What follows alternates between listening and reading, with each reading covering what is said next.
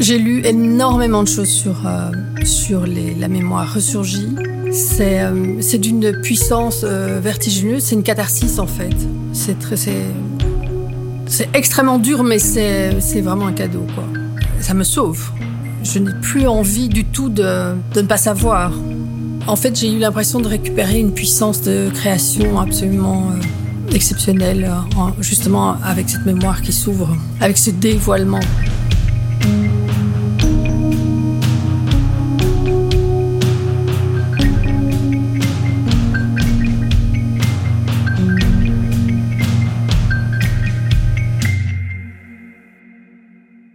Depuis le début de la vague MeToo, la parole des femmes se libère au sujet des violences misogynes et sexuelles qu'elles subissent à tous les niveaux de leur vie, de la sphère privée à l'espace public, en passant par les milieux professionnels et l'espace virtuel.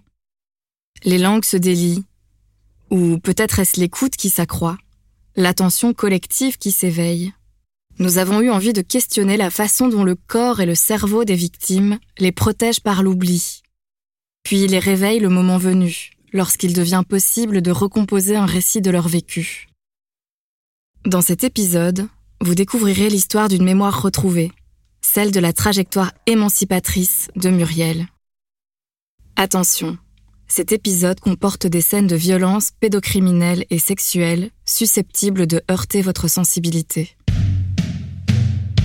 Vous écoutez le troisième épisode de Mémoire, un podcast de récits de vie qui aborde la vaste question de la mémoire. Par Céline Gransart et Juliette Mogenet.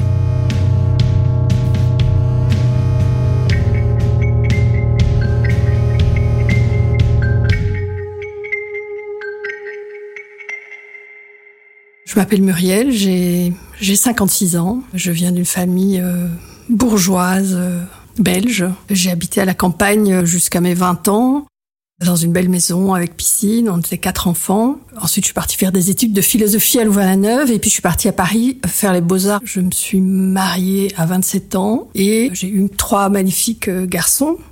J'ai eu plusieurs euh, vies professionnelles parce que au départ, j'étais graphiste avec une grande activité d'artiste, mais euh, graphiste. Ensuite, j'ai commencé à travailler comme journaliste. J'ai fait de la création d'objets pour des magazines. Enfin, j'ai fait toutes sortes d'activités comme ça. Et aujourd'hui, je suis euh, je suis je suis artiste et je suis journaliste, fondatrice d'un magazine en ligne culturel. Euh, euh, qui est aujourd'hui euh, assez euh, reconnu et on est une équipe de 20 personnes à travailler là. Donc je suis euh, devenue chef d'entreprise.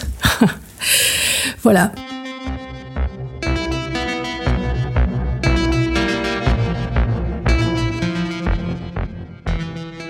En 2009, j'avais euh, 44 ans. J'étais très très fatiguée depuis euh, six mois, mais je me disais bon, c'est normal d'être fatiguée avec trois enfants pe- petits, euh, euh, une vie professionnelle euh, chargée. Et le 5 janvier 2009, euh, j'ai dû foncer à l'hôpital parce que je perdais des flots de sang, je perdais des caillots de la taille d'un demi nouveau-né. J'étais vraiment euh, et donc et la première personne que j'ai appelée dans ma salle de bain, bizarrement, c'est mon père.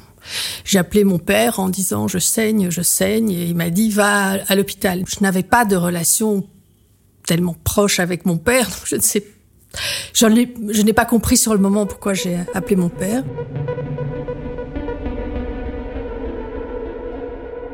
J'ai été opérée en urgence le, jour même et euh, quelques, euh, je crois une dizaine de jours après, euh, je vais chez, chez ma gynéco que je connais bien depuis longtemps et, je vois en arrivant dans le dans son cabinet qu'elle fait une drôle de tête et elle me dit ben, en fait voilà on donc vous avez un cancer et donc ils ont trouvé un cancer dans le dans le muscle du de l'utérus. Donc on m'avait enlevé le le- l'utérus et je dois me faire réopérer, faire des rayons, etc. J'ai eu très très mal pendant plusieurs mois. J'ai été très très fatiguée.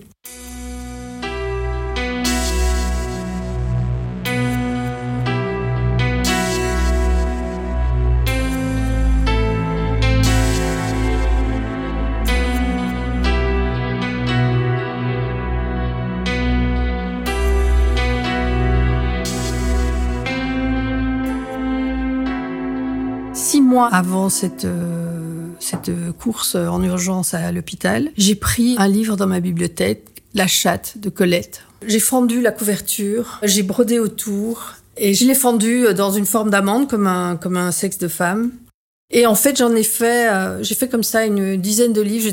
Après, j'avais été au petit rien, acheté des livres dont j'aimais le titre. Tous ces livres, euh, dessus, je dessinais à l'encre et je rebrodais. Et en fait, c'est c'est sur le ventre, c'est le sang, c'est c'est le corps blessé. Je les avais tous mis dans une boîte. J'ai sorti ces livres brodés après le cancer.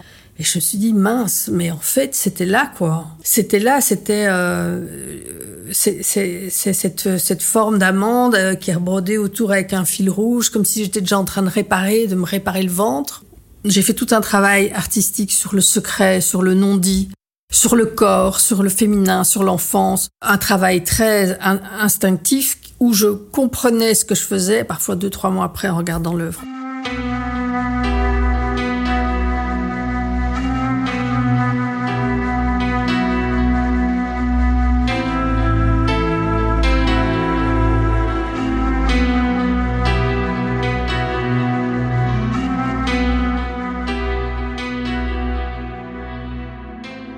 Exactement un an après cette opération en urgence, j'avais été marcher, j'étais sur mon lit, j'étais dans une sorte de demi-sommeil, et euh, j'ai eu euh, une image flash qui est revenue d'une précision cinématographique, un truc. Et, c'était, c'était, c'était tellement fort, je me suis levée, j'étais dans la pièce à côté de mon atelier et j'ai dessiné l'image. Et après, je ne savais pas quoi en faire. Et, ce souvenir, c'est, je dois avoir 4 ans, je suis euh, couchée dans le bain comme on fait avec les jeunes enfants, on met 10 cm d'eau et on, est, on, les couche comme ça. Et j'ai cette sensation d'eau de d'eau sur la tête, sur le sur le sur la peau des bras, j'ai cette sensation d'eau. Et mon père est, penché sur moi et il me masturbe.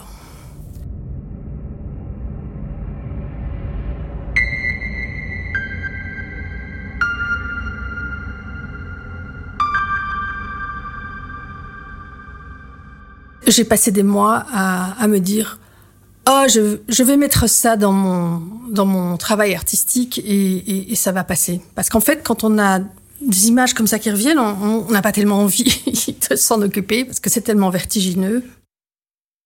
Voilà c'est ça le, le, le, le c'est difficile en fait quand ces images arrivent.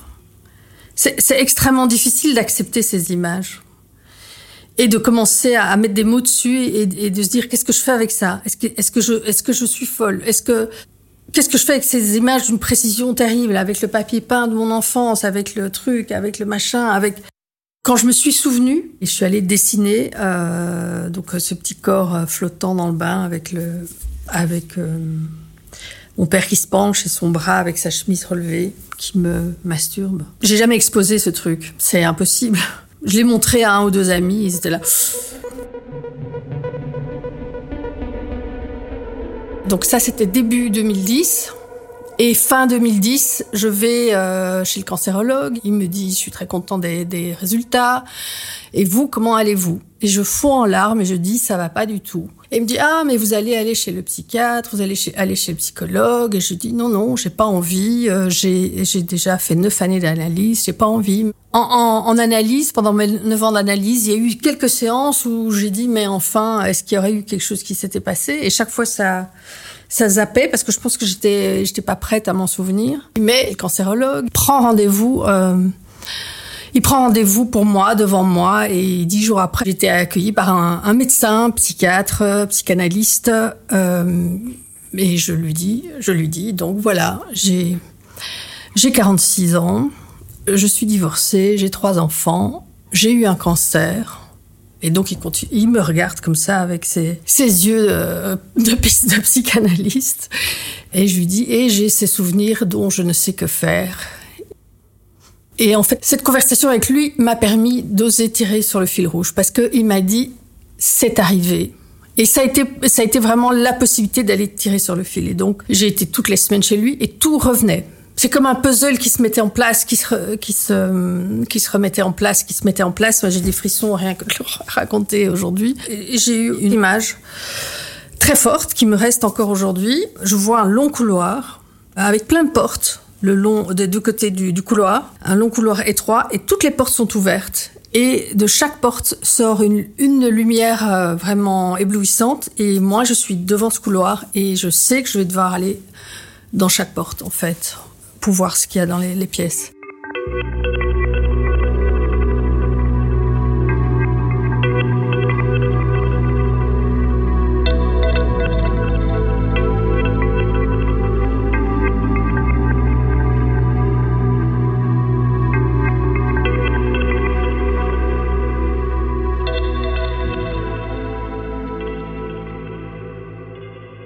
J'avais trouvé une association qui s'appelle SOS Inceste. Je prends rendez-vous là-bas. C'était une dame âgée, psychologue, et elle m'a reçue. On a parlé pendant une heure et demie. Et elle m'a aussi donné toutes sortes de clés. Comment c'est possible d'avoir oublié ça pendant euh, plus de 30 ans euh, Pourquoi ça revient? La psy qui m'a écouté m'a dit euh, bah, cette mémoire revient après un deuil, une grave maladie. Donc effectivement, le, cancer a été ce moment où, la boîte de Pandore s'est ouverte. Où en fait, c'est ça où crever quoi. Je suis convaincue que j'ai eu le que c'est un cancer dû à l'inceste. Il n'y a pas de, d'histoire héréditaire de, cancer dans la famille. C'est vraiment euh, le ventre, euh, c'est, c'est, l'intime, c'est la, c'est la féminité, c'est, la maison, c'est, le lieu de, c'est le lieu, le lieu rond quoi. Le, je suis convaincue que ce cancer, euh, c'était, c'est, c'est une c'est mon corps qui me dit euh, souviens-toi. Quand je venais de me fiancer, j'ai commencé à avoir des douleurs dans le bas du ventre insupportables. J'ai été voir plein de médecins, on m'a on m'a fait des traitements ignominieux, on m'a opéré, on n'a rien trouvé. Je pense que mon corps était déjà en train de me signaler tu dois te souvenir de quelque chose pour aller bien. Mon corps m'a envoyé plusieurs fois des, des, signaux. Ce cancer, c'est vraiment le moment où, où la, l'armure se casse parce qu'on est extrêmement fragile, extrêmement fatigué. Euh, peut-être que on a, on est tellement fatigué euh, physiquement que, que l'énergie qu'on mettait à, à, à, à se mettre la tête dans le sac ou à tenir le couvercle de la cocotte minute, on ne l'a plus on est obligé, on est, on est occupé à se soigner de ce cancer. Et pouf, le couvercle saute. Les images des souvenirs, chaque fois que j'en ai eu à partir de ce premier souvenir dans cette baignoire, sont tous d'une précision. J'ai l'impression d'être dans un film. Mes parents ont passé leur vie assis sur la casserole à pression avec, pour pas qu'on se souvienne, hein.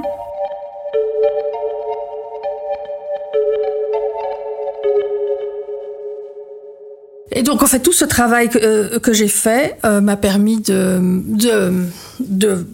faire revenir à la mémoire euh, le fait que j'ai été abusée par mon père à partir de plus ou moins 4 ans jusqu'à 12 ans. Et que ce n'était pas des attouchements, c'était c'était tout en fait, voilà à cette euh, association, ils m'ont aussi dit que euh, le jour où je serais prête, ce serait utile aussi de d'écrire à, à, ma famille, mes frères et sœurs et tout, et ne pas dire juste abus, mais dire, euh, mais dire fellation, sodomie, etc. De dire les choses.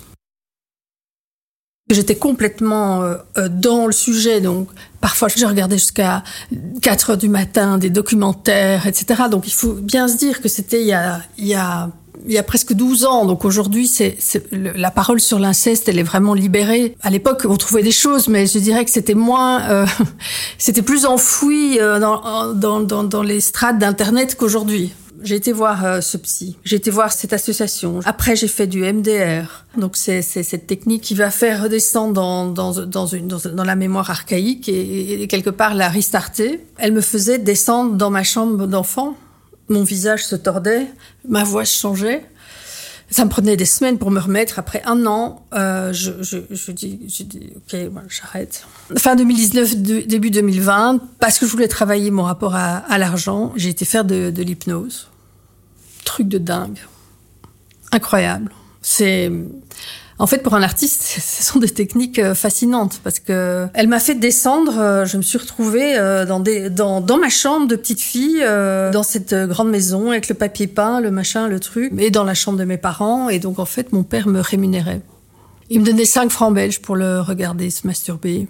Et il me donnait 20 francs belges, parce que j'ai vraiment eu cette image du billet de 20 francs avec la tête de Baudouin. Il me donnait 20 francs belges pour euh, autre chose que je n'ai pas envie de citer.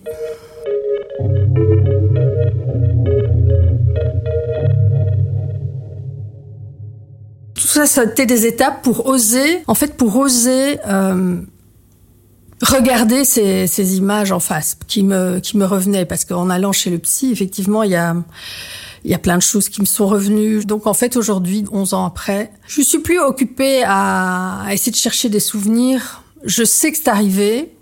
Je sais que je suis, je suis ce que je suis aujourd'hui avec cette force et en même temps une, une immense fragilité à cause de cette histoire.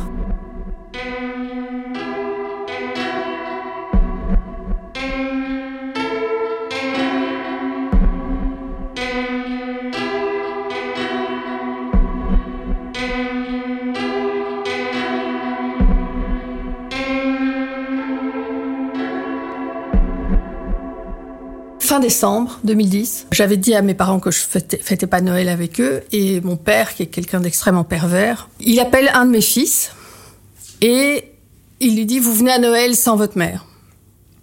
Euh, mon fils, il, descend, il vient me voir dans l'atelier, il dit maman, euh, grand-père nous invite sans, toi, euh, qu'est-ce que je qu'est-ce que je dois faire? J'appelle mon père avec qui j'ai pas parlé depuis six mois. Je suis extrêmement fâchée. Et euh, je lui dis, tu laisses mes enfants tranquilles. On a dit qu'on venait pas à Noël. Euh, ils sont en examen. Est-ce que tu peux, s'il te plaît, respecter notre tranquillité? Et il me répond, va voir un bon médecin et prends tes petites pilules. Bon, il faut savoir que mon père a un vocabulaire extrêmement violent et que j'ai été élevée dans une ambiance extrêmement violente. Ce sont des choses qu'on décode vraiment tard dans la vie, mais donc va voir un bon médecin et prends tes petites pilules.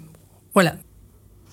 Et je lui dis, de toute façon, je sais ce que tu me faisais quand j'étais petite et je suis en train de le dessiner et l'écrire. Il me répond tout de suite, non, c'est pas vrai.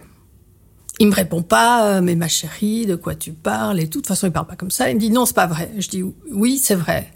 Il me répond, non, c'est pas vrai. Je dis, si, c'est vrai. et il me répond, ils ne te croiront jamais. Et en fait, j'ai, je me suis baladée avec cette phrase dans ma tête pendant trois jours pour, pour, comprendre que, en fait, euh, c'est un aveu.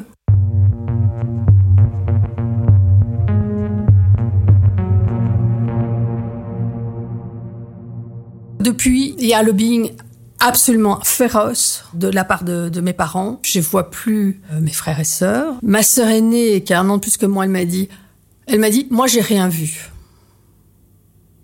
Mais je trouve ça fascinant parce que ça veut pas dire euh, c'est pas arrivé. Ça, veut dire j'ai rien vu. Ça veut dire je n'ai pas vu. Et ça me paraît évident en fait que, que ma mère savait. En tout cas, elle elle euh, elle appréhendait, mais elle elle n'avait pas la force psychique de prendre ses enfants et de s'en aller. Je suis pas du tout en train de lui chercher des excuses. J'essaie de comprendre en fait pourquoi elle s'est pas barrée. Moi, je me serais barrée, mais on n'est pas construite psychiquement de la, de la même manière. J'ai un frère qui a 4 ans de moins que moi qui lui m'a dit euh, tu es profondément méchante, ce que tu fais subir aux parents. Euh, il m'a écrit un mail d'une violence vertigineuse et en fait, ce dont ils ne se rendent pas compte, c'est que euh, leur attitude est un symptôme qui permet de reconnaître euh, que cette histoire est arrivée. Ils m'ont expulsé du, du, du cercle familial, je n'existe plus. En fait, dans les familles incestueuses, le terreau de l'inceste, c'est le, le, silence des familles, c'est le terreau de, l'inceste. Et ça, c'est évident en fait. Et ils se rendent pas compte en fait que leur déni est, est, est, est c'est comme une, affiche gigantesque. C'est arrivé. Je suis intimement convaincue qu'il n'a jamais arrêté et que je ne suis pas la seule dans la famille. Mais je peux rien faire avec ça.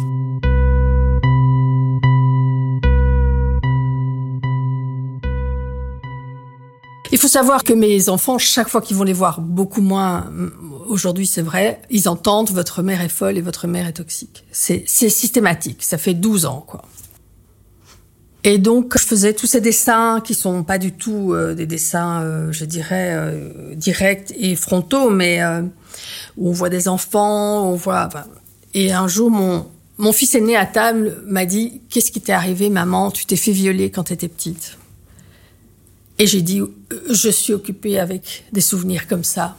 Et en fait, ils, ils ont tous les trois été absolument exceptionnels parce que tous les trois, Ils, ils m'ont dit, chacun à leur manière, chacun à un moment, ils m'ont dit, nous, on te croit et on est avec toi.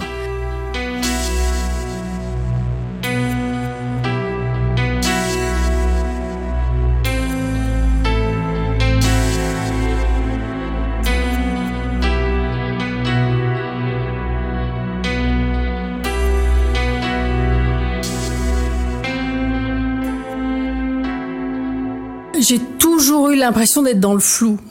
Mais je le savais pas, je le sais maintenant. J'ai choisi un mari flou. J'avais des relations amicales floues. Tout était, tout était flou. J'ai pas d'autres mots. Et, euh, et tout d'un coup, tout était d'une extrême précision.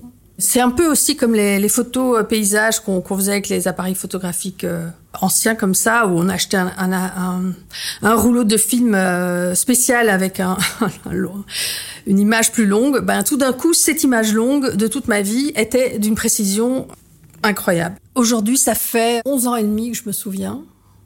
Je dirais que ça fait un peu plus de deux ans que je suis sortie de la honte.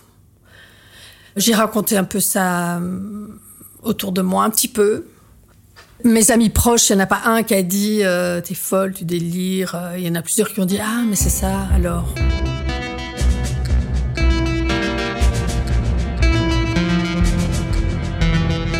J'avais rencontré une femme euh, qui elle a vécu exactement la même histoire et elle m'a dit le jour où tu accepteras que cette histoire a fait ce que tu es aujourd'hui, c'est-à-dire quelqu'un avec une grande, grande puissance de création avec une grande audace, etc., tu iras mieux. Et c'est vrai que ça, ça m'a aidé aussi. J'ai lu énormément de choses sur euh, sur la mémoire ressurgie. C'est euh, d'une puissance euh, vertigineuse. C'est une catharsis en fait. C'est c'est extrêmement dur, mais c'est c'est vraiment un cadeau quoi. Ça me sauve. C'est je, je n'ai plus envie du tout de de ne pas savoir. En fait, j'ai eu l'impression de récupérer une puissance de création absolument euh, exceptionnelle, euh, justement avec cette mémoire qui s'ouvre, avec ce dévoilement. Et aussi, ce que je, euh, ce que je me rends compte aussi, c'est que, en fait, c'était voilé, mais c'était là. J'ai compris plein de choses, j'ai compris plein de choses sur des difficultés relationnelles, amicales, amoureuses, sur des, des moments de fragilité, sur des colères que je peux avoir et ce dévoilement, c'est c'est un sauvetage en fait, sinon on crève. Il y a une chose qui est qui est fondamentale avec ce dévoilement, c'est que c'est une libération pour toute la famille en fait, parce que il y a rien de pire que le souvenir enfui. Pour moi, le fait euh, que mes que mes enfants aient deviné et que et qu'on ait pu en parler, donc la levée du secret, le, pour c'est essentiel parce que eux ils ne doivent plus le porter. Et de ça, je suis fière en fait c'est pas très confortable pour eux, mais j'ose à peine imaginer quelle vie ils, auraient eu si moi j'étais restée dans, ce flou, dans cette colère, dans cette, euh, violence, euh, sans, comprendre euh, pourquoi j'étais comme ça, etc. La mémoire qui ressurgit et, qu'on peut verbaliser, sur lesquels on met des mots, elle libère les générations futures.